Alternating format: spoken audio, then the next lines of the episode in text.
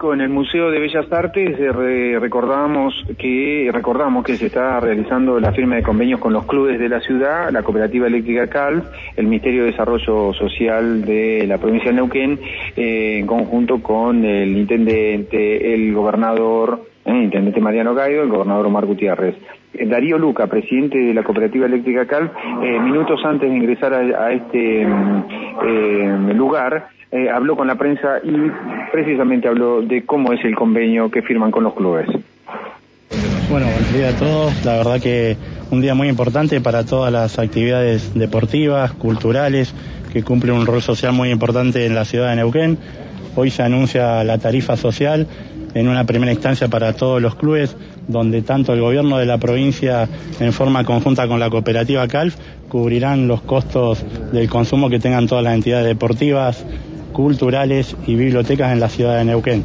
Esto en una primera instancia también se da comienzo nuevamente y después de más de 12 meses de haber estado suspendida a la tarifa social para las personas físicas, la cual en años anteriores había 14.000 neuquinos que eran beneficiados con esta tarifa. ¿Cuántas entidades son, Lucas, en total? En principio, en el día de hoy son 42 clubes deportivos, ya en semanas anteriores se han firmado con todos los teatros culturales y con todas las bibliotecas de la ciudad de Neuquén, como así también con las comisiones vecinales, que también cumplen un rol social muy importante dentro de la ciudad.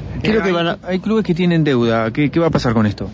Con eso vamos a ir analizando la deuda de cada uno eh, desde CALP, lógicamente, en el rol social que cumplimos, podemos hacer planes de pago y quita de intereses. Por lo tanto, la, idea es trabajar en forma conjunta y que todos los clubes puedan seguir funcionando para de esta manera mantenerlos abiertos para todos los jóvenes. Lucas, con relación a lo que es la, factura, eh, eh, con la firma este convenio, ¿qué es lo que van a abonar los clubes concretamente? Solamente le queda abonar a los clubes los impuestos municipales, provinciales y nacionales. El consumo de energía en su totalidad va a estar dentro de la tarifa social. ¿Esto va a tener un tiempo de duración o cómo es?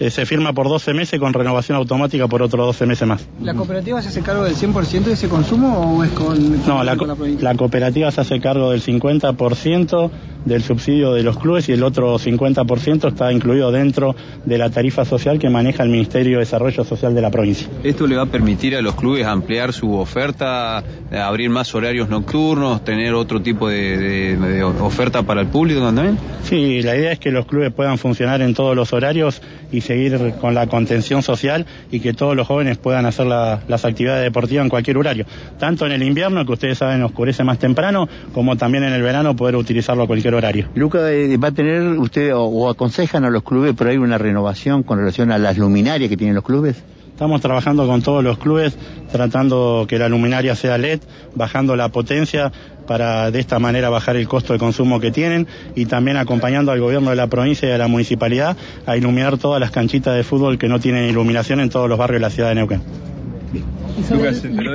Bueno, ahí está Nico, vale, eh, lo importante, ¿no? Que significa para los clubes esto, ¿no? Hablábamos hoy, eh, por eso también hay que recordar que prácticamente hay clubes que tienen 80 mil pesos de deuda en electricidad.